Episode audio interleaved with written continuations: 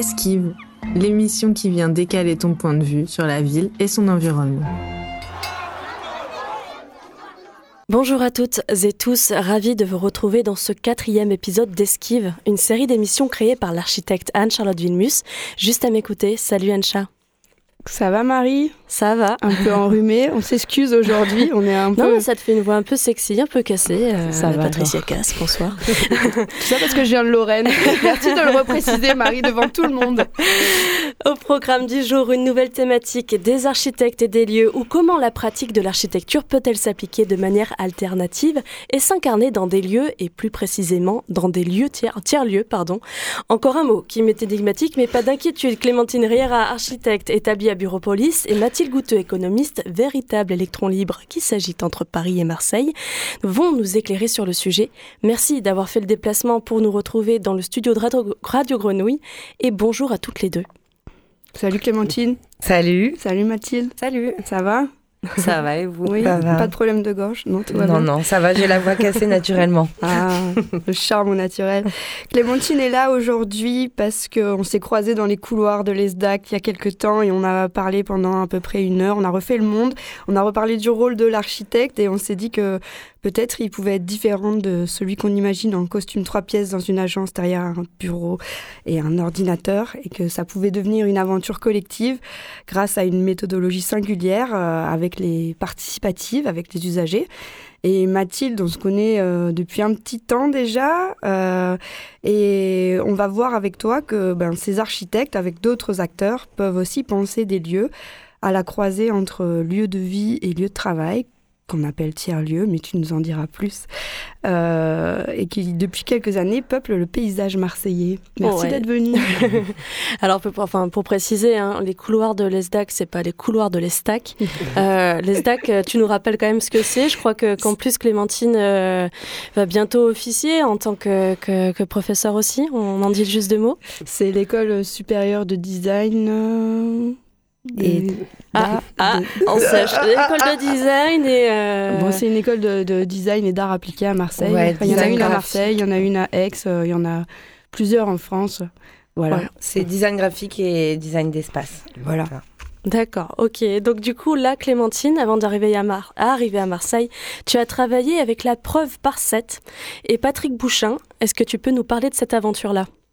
Oui, euh, alors Patrick Bouchin, pour resituer, euh, c'est euh, un architecte, on va dire, avec plein de cordes à son arc, urbanisme. Il a eu d'ailleurs le Grand Prix d'urbanisme en 2019, mais voilà, il a mis toute sa vie à, à, pouvoir rentrer dans des cases parce qu'il n'y rentre pas vraiment. Euh, donc, il a œuvré euh, notamment dans, dans le enfin, dans l'architecture de, de, spectacle, de cirque, euh, scénographie, mais aussi dans les démarches expérimentales et manifestes. donc, ce dont je vais vous parler de mon expérience de permanente, permanente territoriale, permanente architecturale, plusieurs termes. Et donc, c'est des conduites de projets euh, à l'échelle urbaine et architecturale qui sont vraiment différentes et qui impliquent euh, des temps plus longs et euh, un travail très fin de compréhension d'un territoire, des besoins et avec les habitants. Et notamment, on est à la Friche Belle de Mai, il a travaillé enfin il a œuvré en tout cas à ce que ce lieu voit cette forme, soit sous cette forme aujourd'hui. Je sais pas si c'est hyper clair. c'est tout à fait clair. Et la preuve par cette, donc c'est donc euh, une démarche voilà manifeste qu'il a initiée, qui est conduite par une association, notre atelier commun et Plateau urbain. Euh, et donc c'était voilà euh, vocation un peu nationale, même même outre-mer. donc cette échelle de projet dans la ville, donc du bourg, la commune, la banlieue et la métropole. Et donc moi j'ai travaillé sur la métropole d'Orléans, euh, sur un, projet de ZAC écoquartier, euh, donc les Grous, sur cette zone qui s'appelle les Grous, qui est un terrain de 50 hectares euh, militaire, donc qui a été euh, cédé à la ville d'Orléans, qui était à l'abandon depuis une trentaine d'années.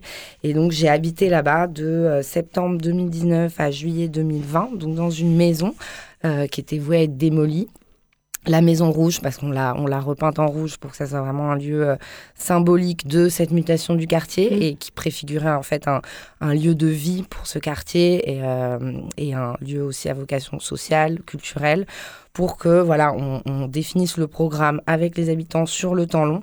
Donc j'ai d'abord dû gagner la confiance des habitants autour et travailler sur le futur projet, imaginer qui seront les habitants de demain. Donc j'ai beaucoup travaillé avec les enfants parce que on pouvait euh, supposer que ça allait être eux euh, les futurs habitants euh, de cet écoquartier. donc voilà, c'était mon lieu de vie et le lieu d'ouverture finalement au quartier. Donc on a expérimenté plein de choses et au sein de la friche, défricher, se réapproprier les lieux. voilà, c'est vraiment l'expérimentation et euh, ce qui, qui, devait conduire à l'élaboration d'un équipement. Une expérience comme ça, en tant qu'architecte, habiter à la fois sur le lieu, euh, se concerter avec les habitants, euh, mais enfin voilà, être vraiment, être vraiment dans cette dynamique-là avec tous les habitants, qu'est-ce que ça t'a permis, toi? Est-ce que ça t'a vraiment ouvert une fenêtre différente? Bah oui, complètement. En fait, c'est le fait d'habiter pour vraiment comprendre, vivre un lieu. Donc Hmm. Maintenant, je me rends compte aussi que habiter réellement au sens propre, c'est pas forcément nécessaire. On peut passer du temps à un endroit et le comprendre sans forcément. J'étais pas bien dans ta maison rouge. J'étais hyper bien dans ma maison rouge, mais euh, voilà, il n'y a, a, pas de frontière entre vie privée et vie professionnelle parce que les gens peuvent venir à tout moment. C'est un lieu qui était identifié pour le quartier avant tout, euh, mais ça permet vraiment d'identifier les besoins en étant euh, concrètement sur le site et pas déconnecté derrière un ordinateur. Donc, comme tu disais, le fameux architecte, euh, comme on l'imagine dans son agence, qui va dessiner sans être vraiment au fait de hmm. la réalité de terrain. Rien pourra remplacer l'expérience du terrain. Tout à fait. Hmm. Donc, euh, et c'est voilà une préfiguration de ce que peut devenir un lieu. Programmation ouverte, donc c'est construire une programmation en action, en faisant. Et euh, voilà, je me suis vraiment rendu compte des difficultés que ça posait aux techniciens de la ville dans des procédures d'aménagement euh, voilà, qui sont euh, établies depuis toujours d'une certaine manière. Et ça replace l'architecte finalement dans un, un, autre, une autre position, celle d'habitant, de voisin. de... J'étais aussi concierge, j'ouvrais la mm. friche, je faisais visiter, j'ai fait énormément de visites du site. Donc euh, finalement, c'était un rôle d'architecte, mais couteau suisse, hein, voilà, et un peu plusieurs casquettes et assistante sociale par moment et euh, accompagnée. Enfin voilà, c'est très très riche comme expérience. On va se tourner vers toi. Du coup, Mathilde, on rappelle du coup que tu es économiste euh, ou euh, une économiste de l'environnement, c'est ça, mais il faut pas le dire, c'est c'est pas ce terme-là. on va pas rentrer là-dedans.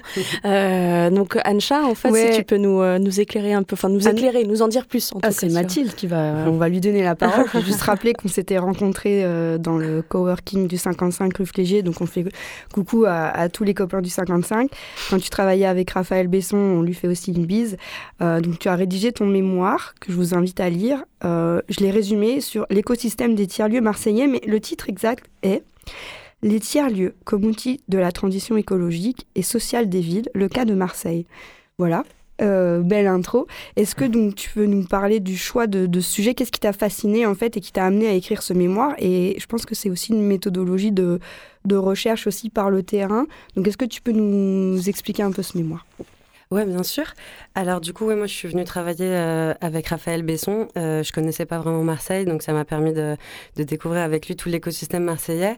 Et justement, j'ai vu une diversité d'initiatives euh, très dynamiques, très dans la débrouille parfois, parce qu'à Marseille, il y a besoin. Il n'y a pas forcément toujours des moyens. Et en fait, j'ai trouvé hyper intéressant ce qui se passait au sein de, des différents tiers-lieux. marseillais. Et donc moi, comme je faisais de l'économie de l'environnement, j'ai voulu essayer de réfléchir à il y a besoin d'une transition euh, écologique et sociale. Il faut sortir euh, donc de nos systèmes, euh, il faut repenser en fait radicalement nos systèmes de production, nos systèmes de consommation, de vivre ensemble, sortir des modèles productivistes, de marchandisation de l'espace public, de récupération des espaces pour le vivre ensemble. Et donc, euh, j'ai eu l'impression, en fait, que euh, ces tiers-lieux étaient de sorte de petits laboratoires d'expérimentation sociétale, en fait, où on pouvait voir des prémices euh, de, de, de, cette société, enfin, en tout cas, de la transition sociétale. Et donc, en fait, au sein des tiers-lieux, je ne sais pas si c'est un terme qui est forcément très clair pour tout le monde. Aujourd'hui... c'est pour ça qu'on t'a invité, Mathilde. Mais la, pression, la pression repose sur toutes tes épaules. Disons que le tiers-lieu, c'est un terme très à la mode. Aujourd'hui, tout le monde se revendique un peu tiers-lieu. Et ça peut être à la fois un Fab Lab, une ressourcerie, un jardin partagé, un espace de coworking. Et ce qui réunit en fait tous ces tiers-lieux, c'est le fait que ce soit des, espaces de rencontre de gens qui ne travaillent pas forcément ou qui se rencontrent pas forcément dans la vie quotidienne et créer un peu une intelligence collective pour repenser les choses. Il y a une vraie liberté de faire et donc voilà, c'est des espaces, euh, c'est des espaces qui repensent en fait, qui rebattent les cartes de nos manières de s'organiser euh, au, quotidien et de trouver aussi des réponses locales euh, aux problématiques locales en fait. Et justement sur Marseille, il y a beaucoup de tiers-lieux comme ça, on en compte beaucoup. qu'est-ce que qu'est-ce que tu as pu constater toi en écrivant ton mémoire? Oui, en fait, il y, en a, il y en a énormément à Marseille. Il y a vraiment des petites initiatives qui fleurissent partout et pas que dans le centre. C'est ça qui est aussi assez intéressant. Et euh, bah, moi, en fait, ce que j'ai fait, c'est que je suis allée euh, en visiter beaucoup. J'y suis allée en visiteur libre parce qu'il y a aussi beaucoup d'événements, de choses comme ça. Mm. Je suis allée aussi rencontrer pour demander des visites et des entretiens avec les personnes qui gèrent ce genre de lieu. Et c'est euh, c'est très divers. Il peut y avoir des choses comme l'Aprem, qui est une plateforme d'entraide dans les quartiers nord de Marseille. Il peut y avoir La Base, qui est une plateforme qui accueille plein d'associations militantes. Je suis allée voir Le Grain de la Vallée, qui est à la fois une épicerie paysanne, un nouveau jardin pour la biodiversité, qui a un pôle culturel aussi. Euh, je suis allée voir ici Marseille, qui est une manufacture collaborative et solidaire. Euh, le LICA, enfin voilà, je peux même pas tous les citer tellement il y en a. Mais euh, disons que voilà, j'ai retrouvé. En fait, moi, ce que j'ai essayé de voir, c'est quels sont quels sont les points communs en fait dans la manière de repenser les modes de gouvernance, de relations et à quel et en fait j'ai essayé de chercher comment ça pouvait aussi changer nos valeurs partagées et l'imaginaire collectif qu'on a quant au vivre ensemble, à la réappropriation de l'espace de la ville. Euh, et voilà, il beaucoup de Et cette réappropriation, elle passe aussi par l'architecture. Oui, c'est ça. En fait, moi, ce que je trouvais hyper intéressant dans, dans le travail de Mathilde, c'est que, enfin, pour moi qui suis architecte, c'est en fait de voir euh, comment euh, l'économie va un petit peu analyser tout ça. C'est vrai que nous, cette émission aujourd'hui, s'appelle Des architectes et des lieux.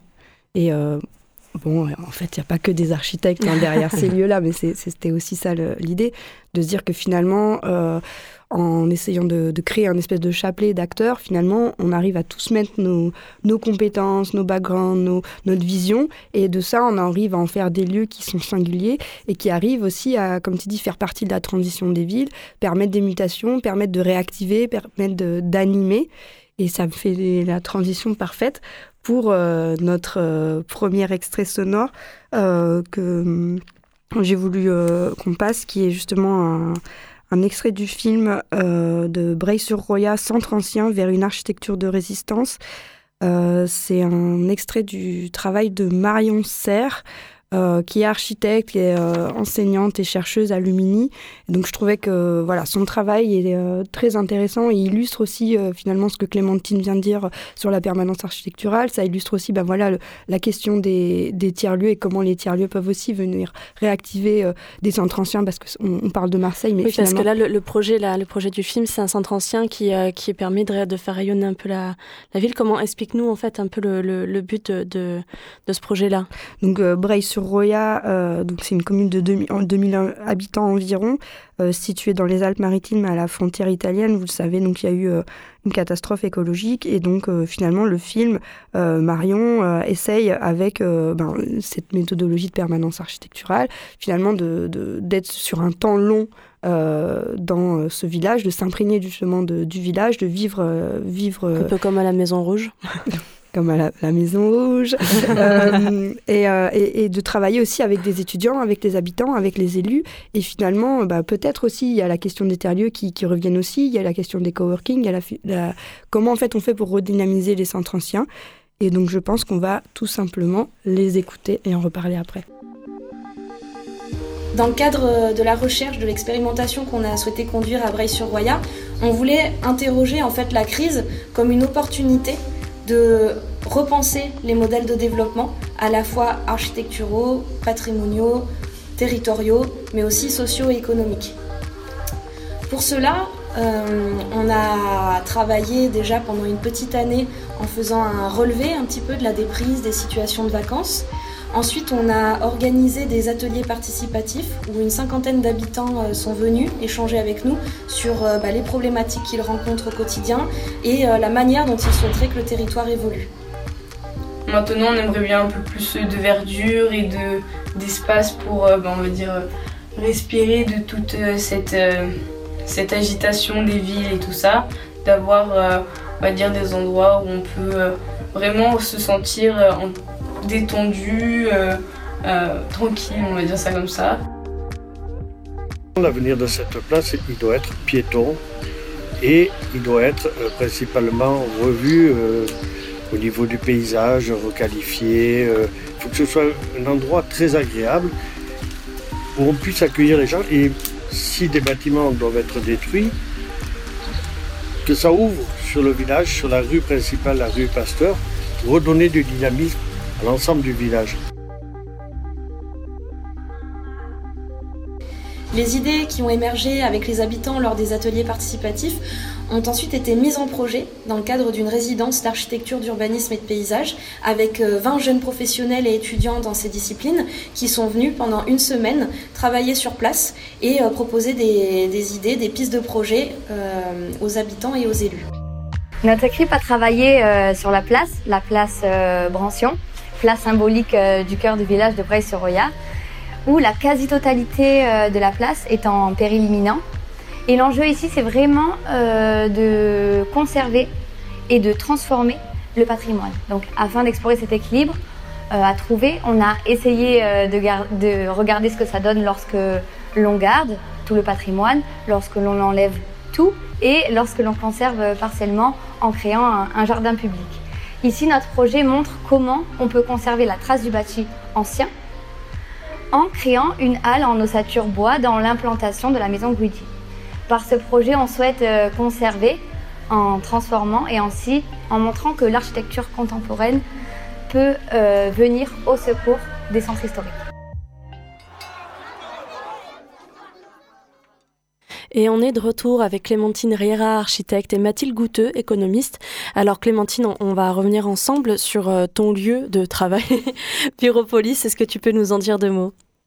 Oui, alors Bureaupolis, donc c'est dans le 9e à Marseille, euh, boulevard Romain Roland. Euh, donc c'est un lieu qui est géré par euh, Yes We Camp, une association qui notamment gère Coco Velten, que je pense que vous connaissez bien. et donc c'est une occupation temporaire, donc ce qu'on entend aussi beaucoup comme terme, c'est l'urbanisme transitoire. Donc c'est en fait c'est laps de temps entre une, une, mutation, donc ça peut être une démolition, et en fait il y a un temps d'occupation de ce lieu où on, peut tester un peu une programmation qui peut après avoir un impact sur le futur projet euh, définitif ou pas d'ailleurs en l'occurrence Bureaupolis donc c'est un promoteur qui a acheté ce bâtiment de bureau euh, des années 70 et euh, qui compte démolir euh, pour euh, refaire de l'habitat dans une zone qui est déjà euh, purement résidentielle et qui n'accueille aucune initiative culturelle.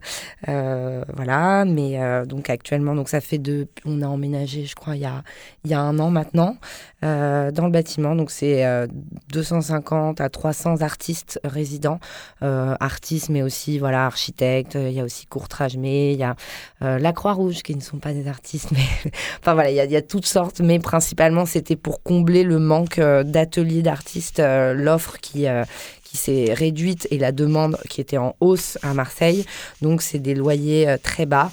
et voilà, on a, on a mis la main à la pâte pour mettre le bâtiment aux normes. Donc on a monté des kilomètres de cloisons de placo. voilà, et donc j'ai un espace dans ce lieu. Euh, qui est un tiers-lieu finalement aussi, euh, et, qui avait une vocation de, de rayonnement euh, sur le territoire, enfin en tout cas d'apporter quelque chose aux, habitants euh, autour. Mais sur un temps très court comme ça, c'est vrai que c'est difficile parce qu'il faut euh, s'implanter, gagner la confiance des gens.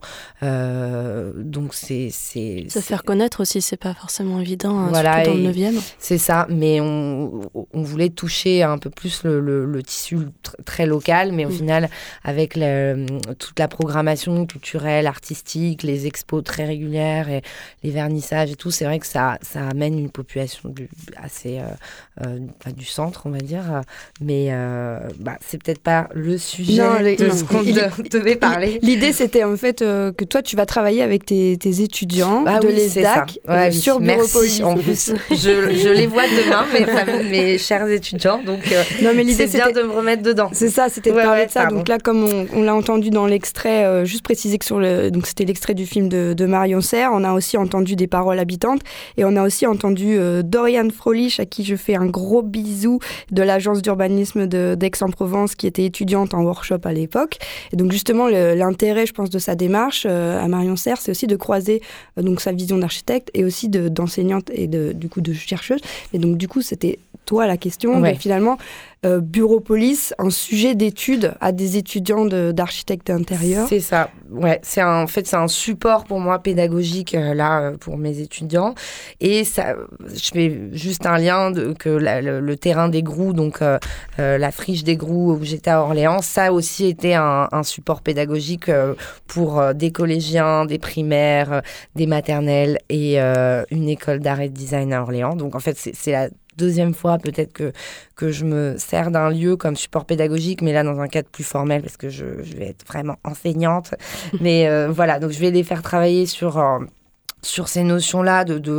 Mon cours s'appelle euh, Environnement du projet, donc c'est tout ce qui est autour euh, du lieu de projection. Donc c'est comprendre un territoire. Donc je vais les faire déambuler euh, autour de Bureaupolis, comprendre un peu que c'est voilà un tissu très résidentiel, les problématiques qui peuvent y avoir, de les faire parler avec les gens et au sein du lieu comprendre un peu la diversité d'usages, observer, dialoguer et être dans une démarche active de concepteur et pas justement déconnectés. Encore une fois, c'est ma conception aussi du métier que j'ai envie de, leur, de leur transmettre, les sensibiliser à ces questions-là et leur proposer un petit exercice de, rénovation euh, sur des thématiques, donc à la fois des questions techniques parce que oui, euh, c'est un, bâtiment euh, avec des, soucis techniques, mais surtout sur les usages euh, du lieu qu'on peut en faire dans ce cadre de, d'occupation temporaire. Donc euh, leur parler des tiers-lieux, euh, de la permanence, du travail de Patrick Bouchin, enfin leur amener des choses qui à mon, à mon avis, non pas forcément dans, le, dans, leur, euh, dans le projet pédagogique euh, euh, classique, on va dire, les emmener vers ces questions. Du coup, tu pourras peut-être leur présenter Mathilde pour leur présenter ah, les tiers-lieux et l'écosystème de Marseille. Avec d'ailleurs, si tu veux intervenir en cours. voilà, on a parlé de, tu nous as parlé justement, Mathilde, de, de l'écosystème de ces tiers-lieux. Donc, il y en avait en centre-ville, mais pas que. Donc, on l'a vu avec Bureaupolis. Donc, est-ce que tu peux nous parler un peu aussi de, voilà, de, de cet écosystème? Je sais que tu as aussi travaillé avec Raphaël sur la Cité des Transitions qui se veut aussi euh, euh, voilà, révéler un peu cet archipel en fait, d'acteurs euh, au sein de, Marseille. Donc est-ce que tu peux nous en dire un mot? Oui, bien sûr. Bah, justement, oui, la Cité des Transitions, c'est un projet qui est porté par la mairie de la ville de Marseille initialement. Et l'idée, c'était justement que la mairie a pris conscience en fait de la richesse de toutes ces initiatives qu'il y avait sur le territoire et l'idée était euh, en fait de, de, les mettre en réseau euh, de tout, donc tous ces acteurs de la transition. Alors euh, ça peut être la transition architecturale, agroécologique, alimentaire, purement environnementale. Enfin voilà, il y a vraiment des acteurs très très différents.